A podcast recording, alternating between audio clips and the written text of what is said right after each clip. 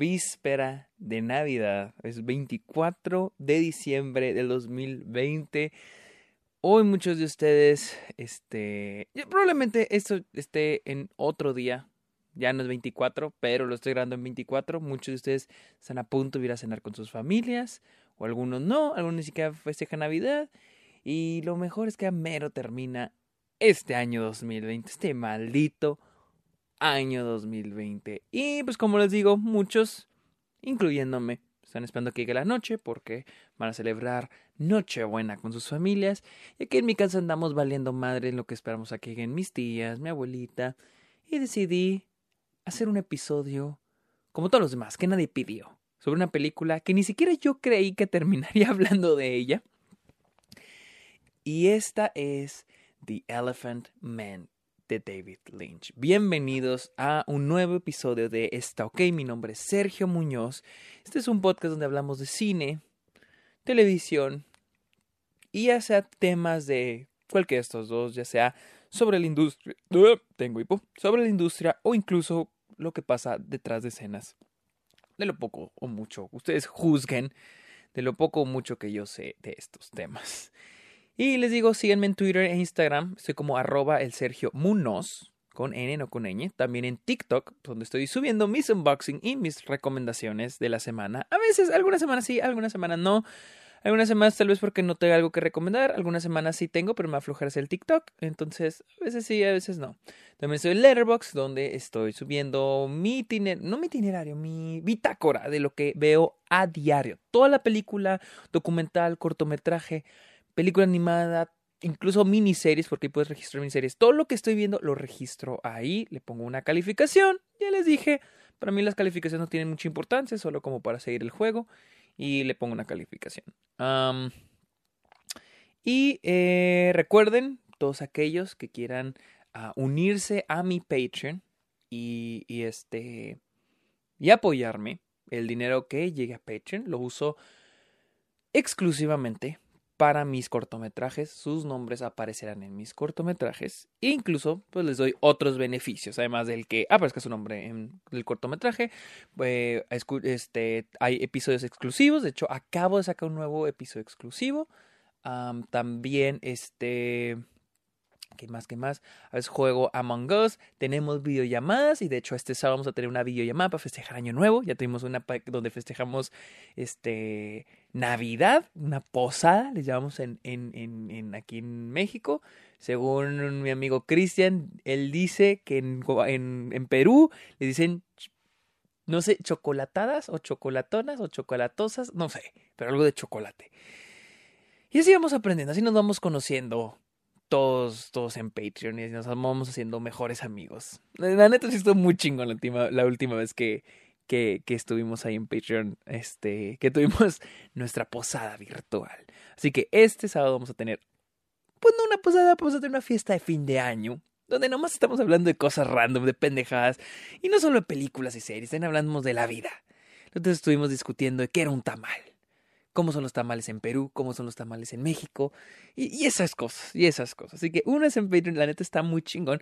Y les quiero pedir a todos un favor, el mismo favor que les pedimos Héctor y yo para el Club de los Amargados, se los pido para esta OK. Vayan a Apple Podcast y dejen su rating y su comentario sobre lo que piensan de este podcast. ¿Sí? Eso me va a ayudar mucho para el algoritmo ahí en, Apple Podcast para que más gente pueda escuchar esto, ¿ok? Y de pasada, también vayan al Club de los Amargados y pónganle un comentario, un rating, lo que ustedes quieran. Así que empezamos. Y como siempre, yo siempre que hablo de una película, hablo de mi, de mi background con esta película, cómo conocí esta película. Y David Lynch es un, no diría que es un, mi director favorito, pero es uno que, que disfruto mucho, ¿no? Y no me pongo en plan de, oh, David Lynch, oh, son muy profundas sus películas. A mí me gusta David Lynch porque lo disfruto, se me hace gracioso. Sus películas se me hacen muy chistosas. O sea, por ejemplo, Twin Peaks, que es serie de televisión, me, me, da risa. O sea, es que lo que hace David Lynch es muy gracioso. Se me hace. Es, es, un director surreal. Pero yo no me pongo en plan de, oh, ¿qué significará esto? Qué profundo, mira, en blanco y negro. A mí me dan risa. O sea, yo lo disfruto de esa manera. O el modo en que los personajes interactúan, cómo son mostrados, como en Twin Peaks. Me da mucha risa y lo disfruto mucho. Entonces, a David Lynch es alguien que ya llevo algunos años siguiéndolo. He visto Mulholland Drive, he visto Blue Velvet, he visto, pues ya vi Twin Peaks, vi If I Walk With Me, he visto Twin Peaks The Return, he visto Eraserhead, de hecho Eraserhead fue la primera película que vi de él y pues es la primera película de él. He visto sus cortometrajes, La abuela, Seis hombres que están enfermos, etcétera, etcétera, etcétera.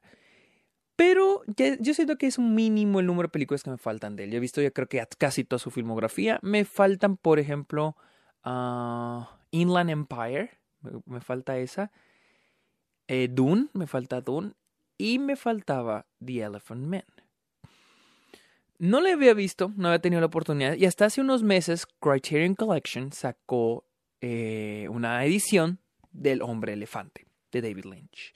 Yo no la había visto y fue hasta hace o sea, sacó Criterion la edición en Blu-ray y a los dos, tres meses sacó Criterion la película en su canal, que es una plataforma de streaming como Netflix, como Disney Plus. Criterion también tiene su plataforma de streaming en Estados Unidos y sacaron El Hombre Elefante. Este mes ya es su último mes en el canal y decidí verla. Y me gustó, me gustó mucho, me gustó mucho. Ah, y la historia trata sobre un doctor interpretado por Anthony Hopkins, el doctor Frederick Trevis, o Travis Trevis, que un día rescata a un hombre desfigurado que es usado en uno de esos shows de fenómenos, los fenómenos del mundo, la mujer con barba y etcétera, etcétera, etcétera.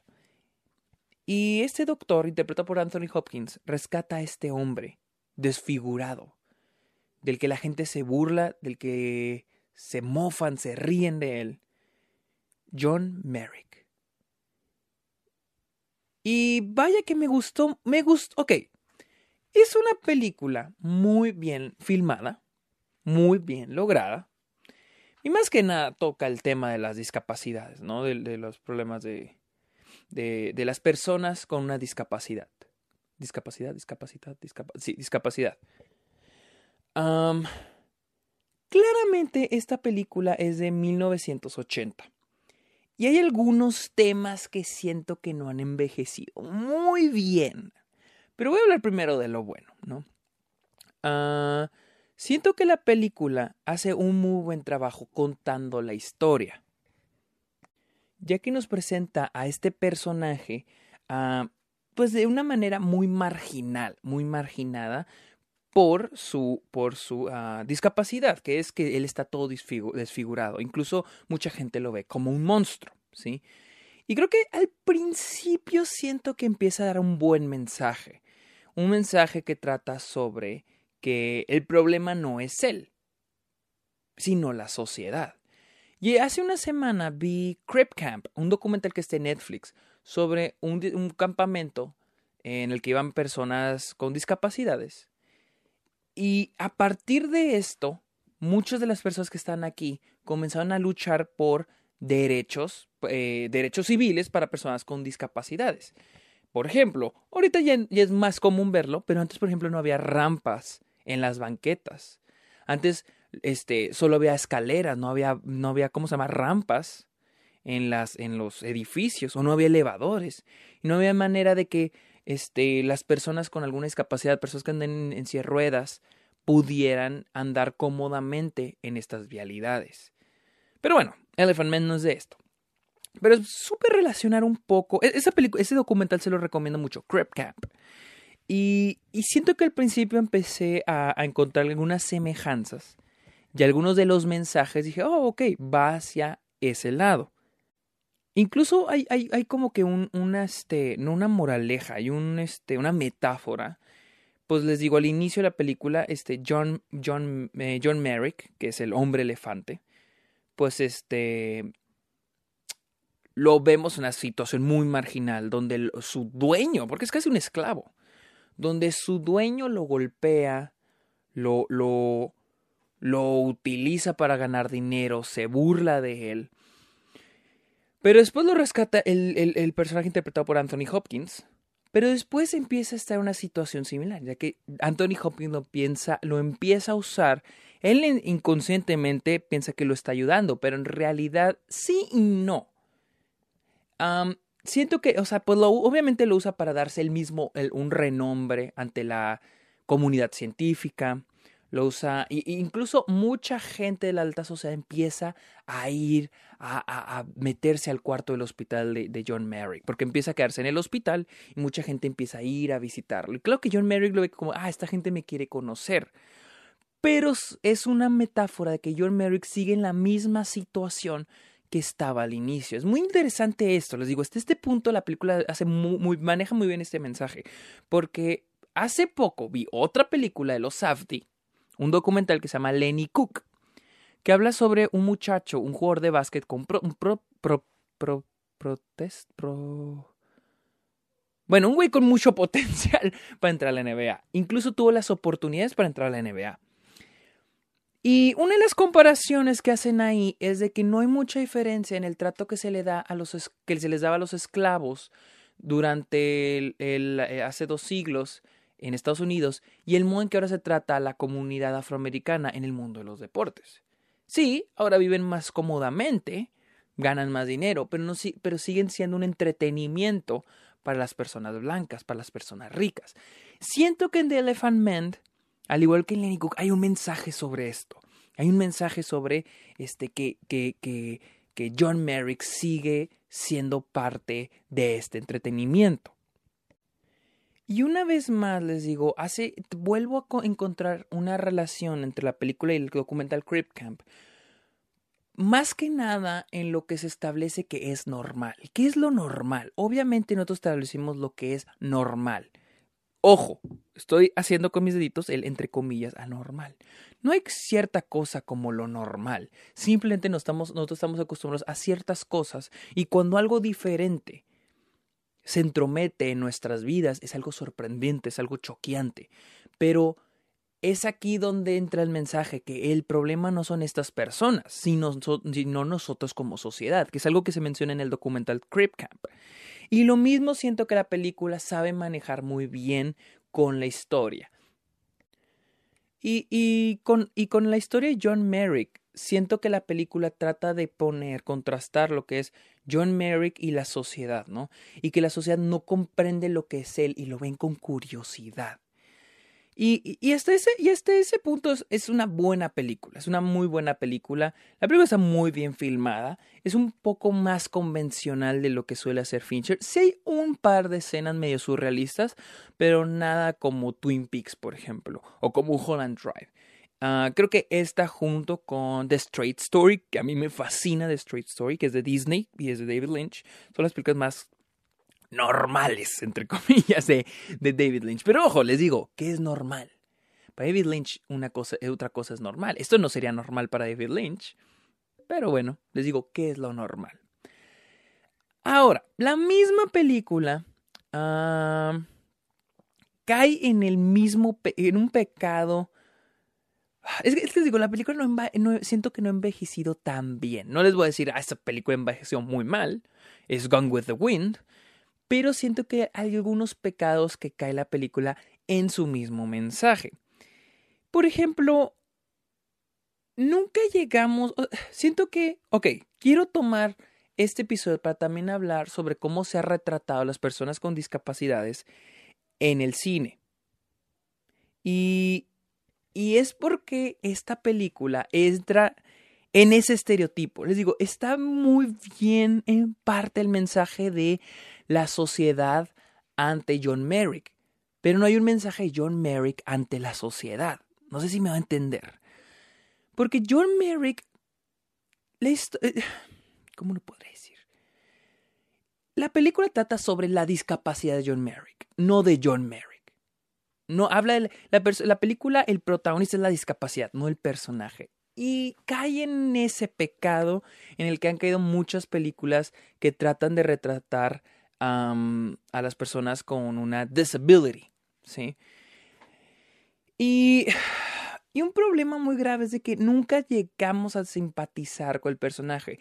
Sentimos lástima, y es a lo que voy, sentimos lástima por él, más no sentimos empatía.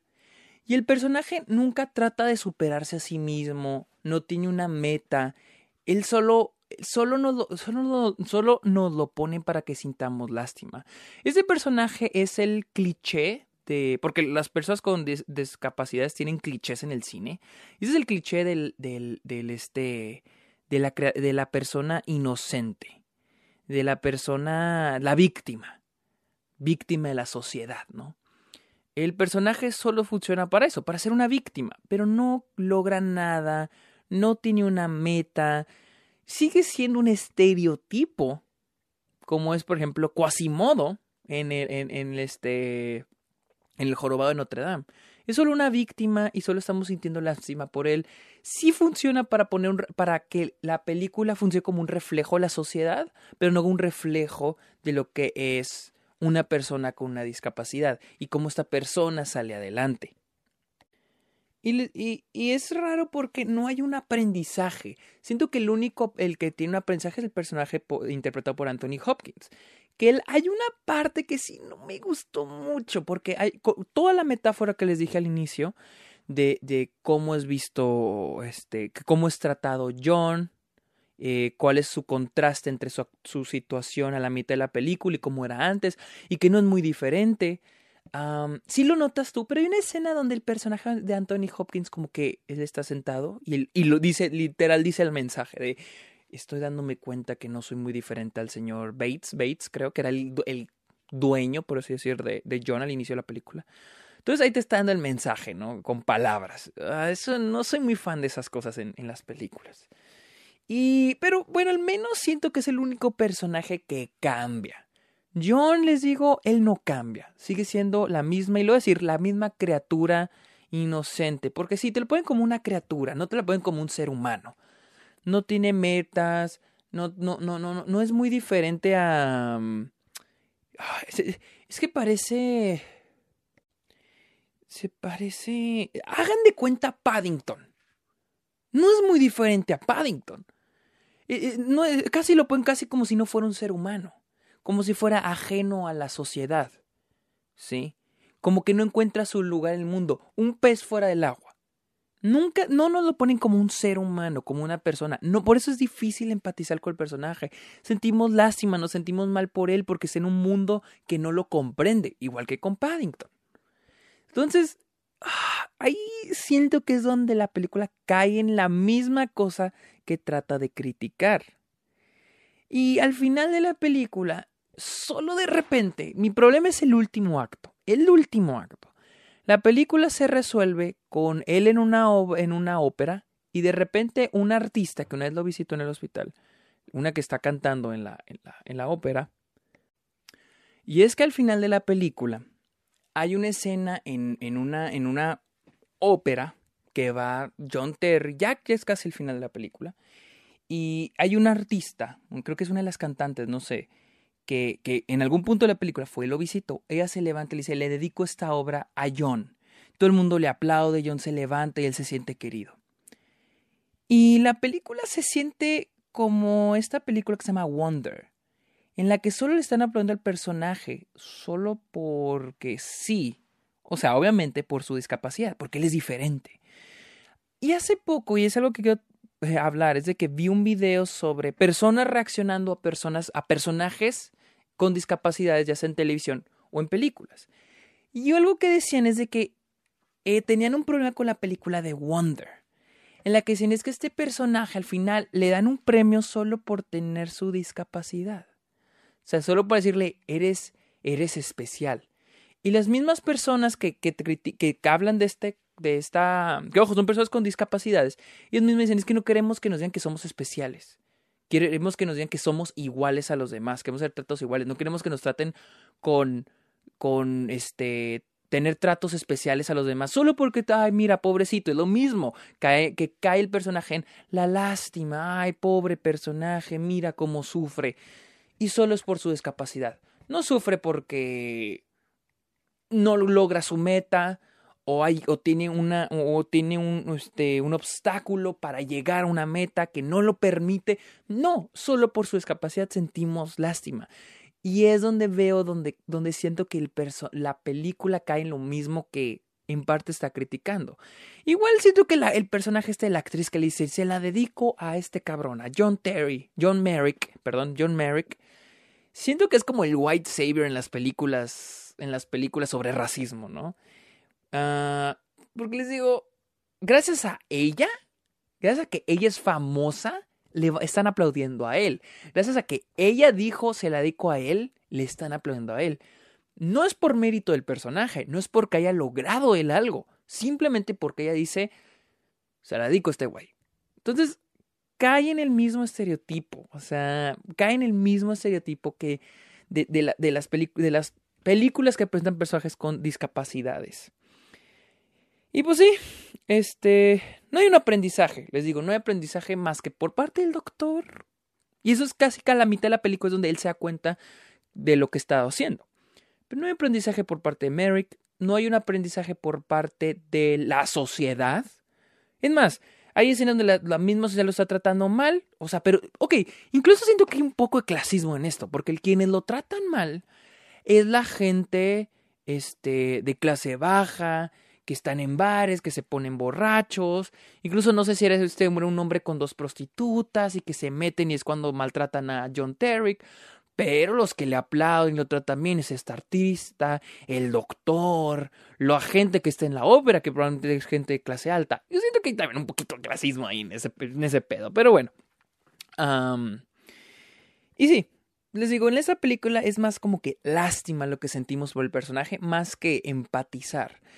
Y es eso, es que el personaje no, no se propone una meta, no se propone lograr algo, llegar a un lado. Ok, a mí me, no sé, tal vez en un punto de la película, a mí me gustaría este, estudiar en la universidad. El, se supone que el personaje tiene 21 años, que me gustaría estudiar en la universidad. Ok, ya tenemos una meta para el personaje, pero no, el personaje solamente se queda encerrado en la habitación. Sí. Ahí donde, no sé, al final hay una escena, hay una, hay un como un, un de que el personaje quiere dormir como las personas. Se pone que el personaje no puede dormir bien, no puede dormir en la misma forma que dormimos, duermen las personas, entre comillas, normales, por el tamaño que tiene su, su cráneo. Y hay una pintura de una persona durmiendo y dice, a mí me gustaría dormir como una persona normal.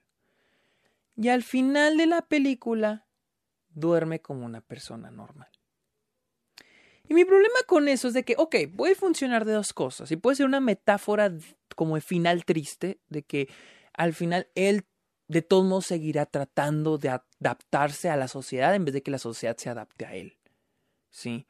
O, o simplemente no aprendió nada. Simplemente él sigue queriendo eso. Que, que es algo similar con Sound of Metal. Bueno, es el mismo tema, pero mejor abordado por Sound of Metal. En Sound of Metal, el personaje de Rich Ahmed trata de él.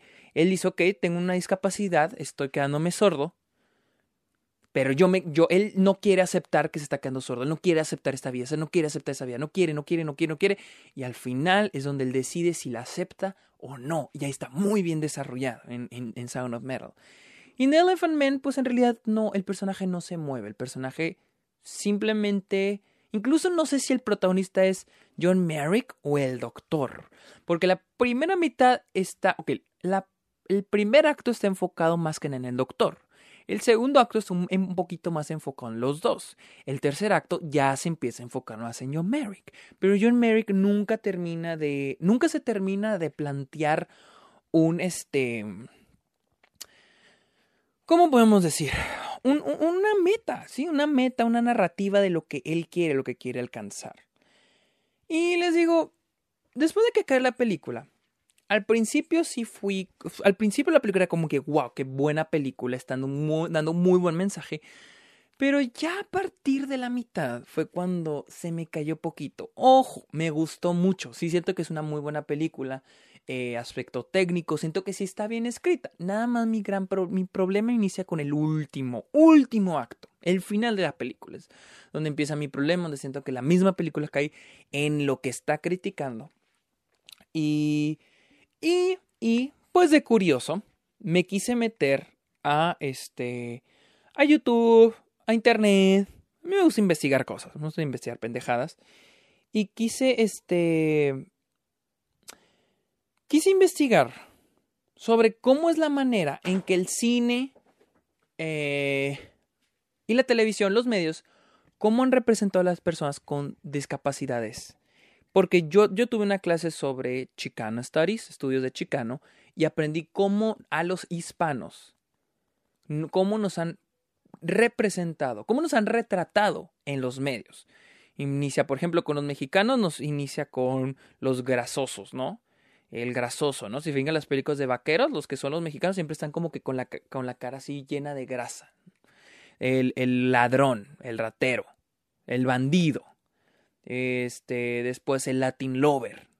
Después nos ponen como ahora, ahora actualmente, eh, después tenemos el dictador, como el dictador en las películas de acción, estamos como el, los dictadores o a veces estamos como los narcotraficantes. ¿sí? Entonces son estereotipos que se han creado hacia, hacia la comunidad latina en Estados Unidos. También los musulmanes, ¿no? Cómo son retratados como, como salvajes, como este personas radicales, con religiones radicales. Conozco, no, bueno, no a ahorrar los comentarios en ese aspecto. como radicales, como terroristas. Digo, vean películas de acción. Las personas musulmanas como terroristas. Y lo mismo con otras minorías, con asiáticos y este, las mujeres, como se representadas en el cine. Y ahora quise dedicarles este episodio a cómo son retratadas las personas con discapacidades, ya sea físicas o mentales. Y primero me metí a una página ah, que se llama aruma.com.au y habla sobre los estereotipos. Este, los, son cinco estereotipos, creo que sí son sí, cinco estereotipos muy comunes en el cine y la televisión. Y uno es el villano. Y esto es muy común en las películas de James Bond. En James Bond hay un montón de villanos, un montón de villanos con alguna discapacidad, más que nada física. Por ejemplo, este Doctor No, que está amputado, ¿no? Este otro es Emilio Largo, que está ciego. bueno, no tiene un ojo. Ah, el otro es este Goldfinger, no, es este, no, Ernst Stavro, que, tiene, que creo que tiene la cara paralizada. Otro ejemplo es Tiggy Johnson, que tiene que, que, que, un cocodrilo se comió su mano. Y, y, así les digo, hay un chorro de ejemplos en James Bond. Otro es Alec Trevelyan, que tiene la, la, la cara como que eh, tiene una cicatriz en la cara. Incluso aquí estoy viendo que hay un villano, no sé cuál es, que anda en silla de ruedas y lo terminan matando agarrándose de su silla de ruedas y dejándolo caer de un helicóptero. Y lo mismo con el Bond actual, el, personaje de, de Mats, de este Mats, ay, se me olvidó su apellido. Ay, Mats, perdón. Que, que he llevado, ¿no? Mikkelsen, Mats Mikkelsen que sale en Casino Royale, pues tiene un problema con uno de sus ojos también el personaje de este, de, de este Javier Bardem, es Javier Bardem, tiene un problema facial. Y, y, creo que también el nuevo personaje Rami Malek en la nueva película tiene una discapacidad, tiene un problema en su rostro. James Bond es una persona que le gusta pelear con discapacitados. Y también hay otros, hay otros clásicos, como, como Garfio, Capitán Garfio, que le falta este. que le falta una, una mano. Y uno muy común es el guasón, que en muchos lados se, cree que tiene esquizofrenia, tiene un problema, un, problema mental y se pone como villano. Ese fue uno de mis problemas con Joker. Fuera de lo de que si el guion, la dirección, con Joker ese fue mi problema, de que el guasón es representado como una persona con un problema mental y después hace una revolución y quiere este, mata personas. Entonces, una forma muy de villanizar a una persona con una discapacidad mental. ¿Sí? Una, un cliché, es un cliché muy cabrón. Muy, muy cabrón. El segundo cliché es el superhéroe. Les digo, los clichés pueden ser positivos o negativos, ¿no? Pero el de villano es uno negativo, el de superhéroe es uno positivo, ¿no? Este, aquí marca el de superhéroe, uno muy claro es este Daredevil, que gracias a porque está ciego, sus otros este, sentidos este, mejoran o los desarrolla y hace todo su desmadre, ¿no? Y, y les digo, Este siento que es un poco más, esto es un, un cliché positivo, porque pues no es, es algo que mejora al personaje, es algo bueno hacia el personaje, pero pues eh, no deja de ser cliché.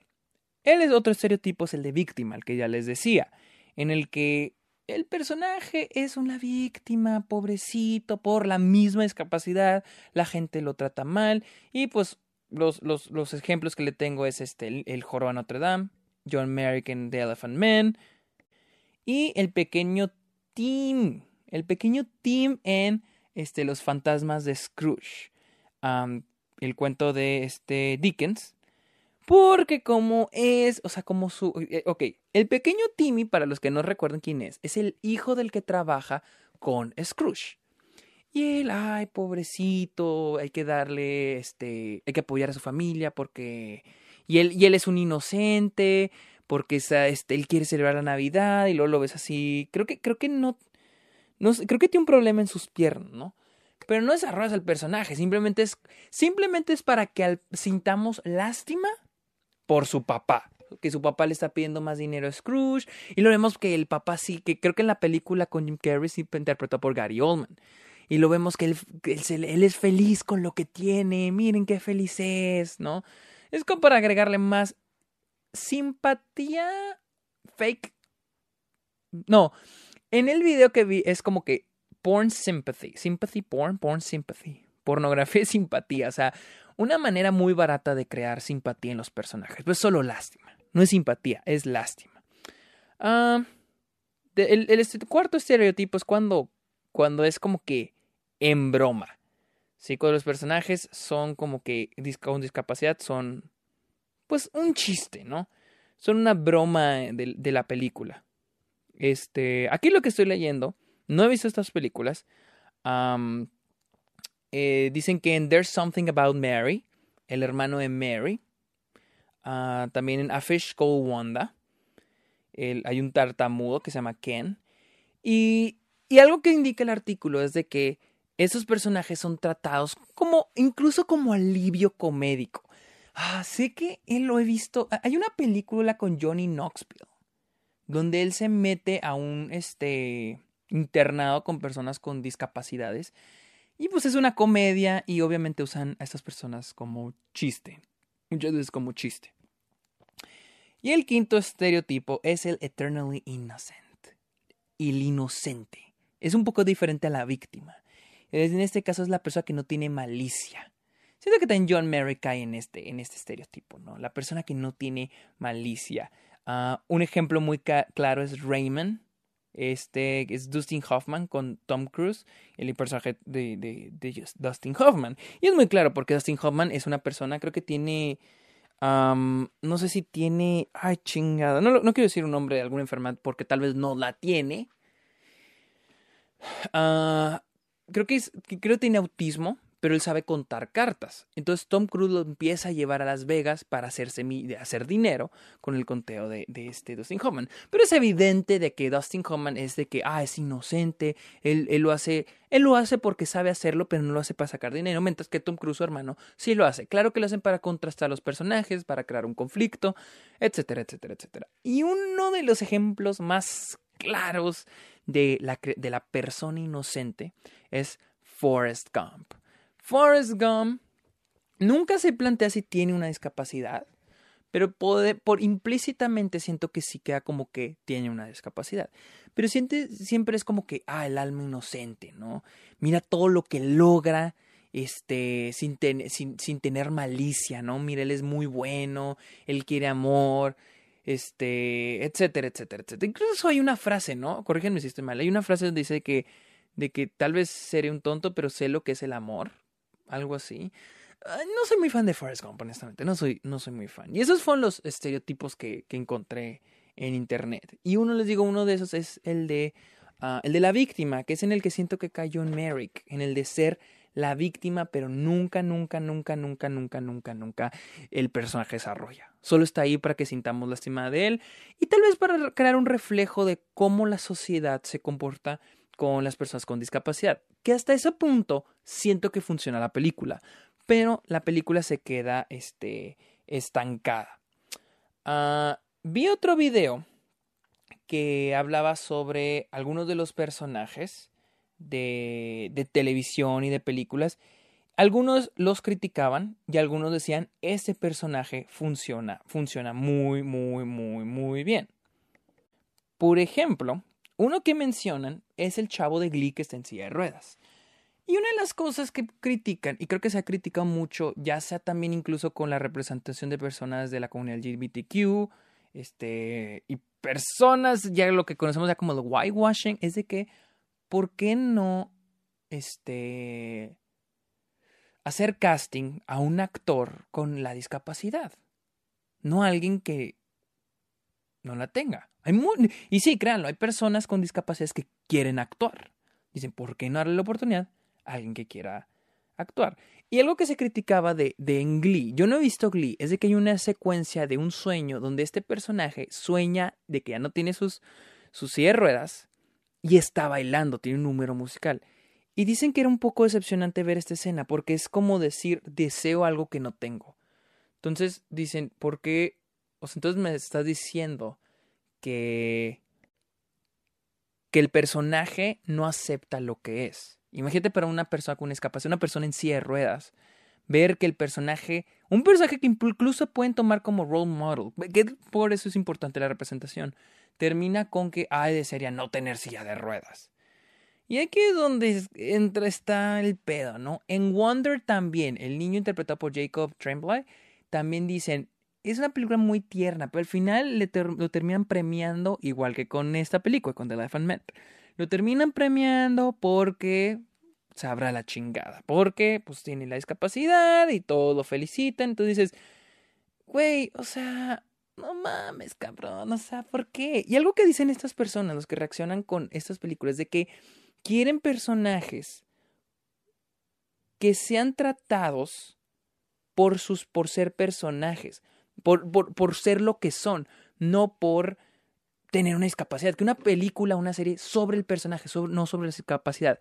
Y algo que me sorprendió mucho es de que estas personas alabaron la el modo en que las personas con discapacidades son representadas en Breaking Bad y en Game of Thrones. En Breaking Bad, el hijo de Walter White, Walter White Jr. Dicen, dicen que este, bueno, y yo, yo lo voy a dar de mi punto de vista. El personaje es el personaje no por la discapacidad, sino porque es el hijo de Walter, Walter White, de Walter White. Y su discapacidad ni siquiera, nos podemos olvidar de su discapacidad, ni siquiera es parte de la trama. Incluso llegamos a odiarlo. La neta, digamos, nos empieza a cagar. Y es lo que dicen esas personas. Dicen, es que no queremos personajes que, ay, sentí, ay, siento la sea por él, ay, qué bueno que logré, ay, sí, sí, porque te... No, o sea, somos unos hijos de la verga, dicen, somos unos hijos de la chingada. Somos seres humanos y queremos ser retratados como, cualquier otro ser humano. ¿Sí? Y dicen, lo que vive Walter White Jr. son cosas que nosotros, estas personas, dicen que nosotros hemos vivido. Y al mismo tiempo la serie no se enfoca en, ay, mira, pobrecito, tiene una discapacidad. Ay, mira, pobre, este, este, ¿cómo le hace? ¿Me entienden? Incluso les digo, lo a veces lo terminamos a odiar. Y en Game of Thrones, uno que alaban mucho es a este Tyrion.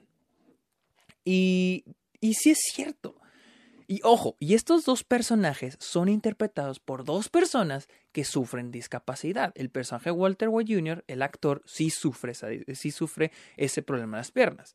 Y Peter uh, Dick, olvide su apellido, de Game of Thrones, él pues es una persona pequeña.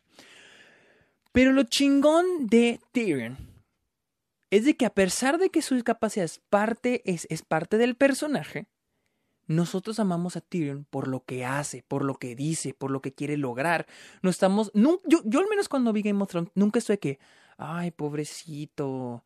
Tiene su discapacidad. Sí, dices, pinches culeros que lo tratan de la verga. Pero él mismo se va superando. Él dice, yo quiero lograr esto. O sea, él va ganándose el respeto de todos los demás. Para, para, para primero que nada, para lograr, para ganarse el respeto de su papá. ¿Sí?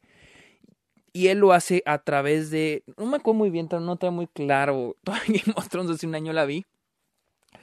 Pero todo se lo va ganando a través del respeto, a través de lo que va haciendo, a través de sus estrategias, a través de sus engaños. Amamos a Tyrion por eso. No con él es un excelente ejemplo de cómo puedes eh, no, simpatizar con el personaje y no sentir, no lástima, no solo, ay, mira, pobre Tyrion, este, es una persona pequeña y lo tratan mal. Sí, obviamente te sientes mal cuando lo tratan de la verga, pero el güey es un hijo de la chingada también, o sea, él es, se agarra los pinches huevos y hace lo que quiere y va hacia donde él quiere ir, lo que él quiere lograr.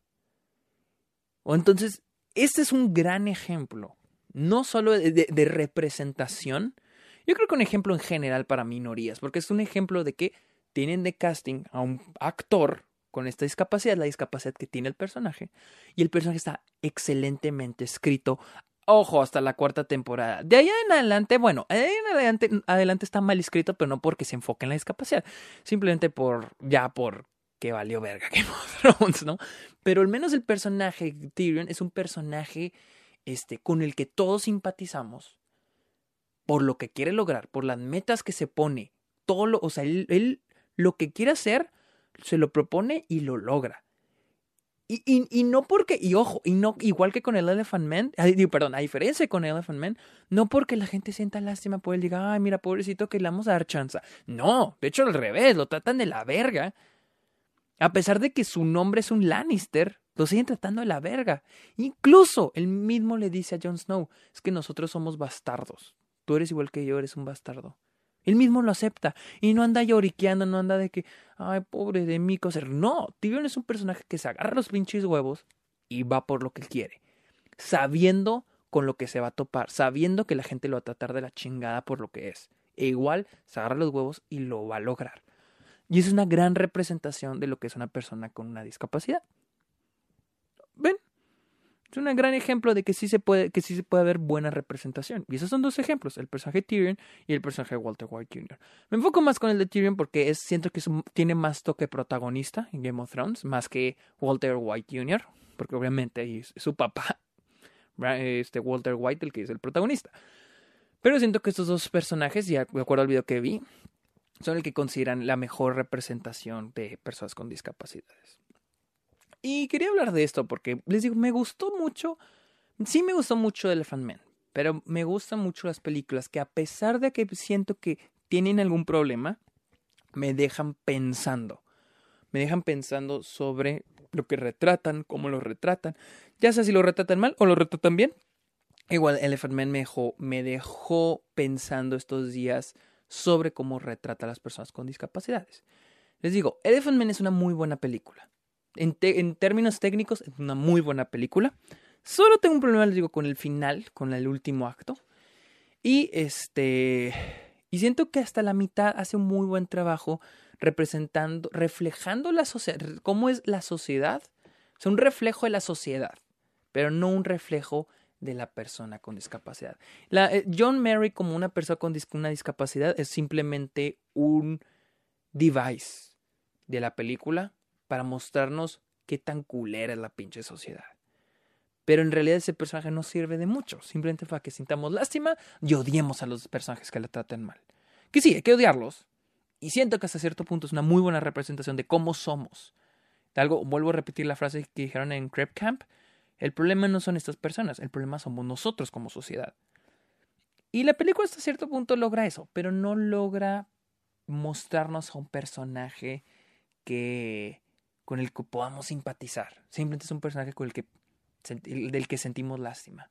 Y es todo.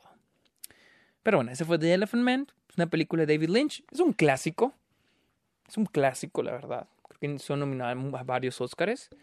Y es una película que les recomiendo mucho. A mí me encanta Young Hurt. Me encanta su voz. Me hace muy bonita. Una voz muy angelical. Yo creo que por eso lo eligieron. Tiene una voz muy angelical. Anthony Hopkins ni se diga, gran actor. David Lynch hace un muy buen trabajo, pero digo, es uno de sus trabajos más, un poco más convencionales, no tan surreal. Solo tiene dos, tres escenas surrealistas, que también es como que sean, ay, güey, que están, entendibles, la verdad. Pero sí está muy buena. A mí, a mí sí me gustó. Sí me gustó, pero tenía ganas de hablar sobre la importancia de la representación enfocada en las personas con discapacidades. Así que, uff, me la garganta. Sígueme en Twitter e Instagram como arroba el Sergio Munoz, también en TikTok. Ya les hablé de Letterboxd, ya les hablé de Patreon y recuerden dejar su rating en Apple Podcasts. Así que muchas gracias mis amigos Pues no les digo feliz Navidad porque creo que ya se los dije... No sé. Oh, episodio nuevo de Soul.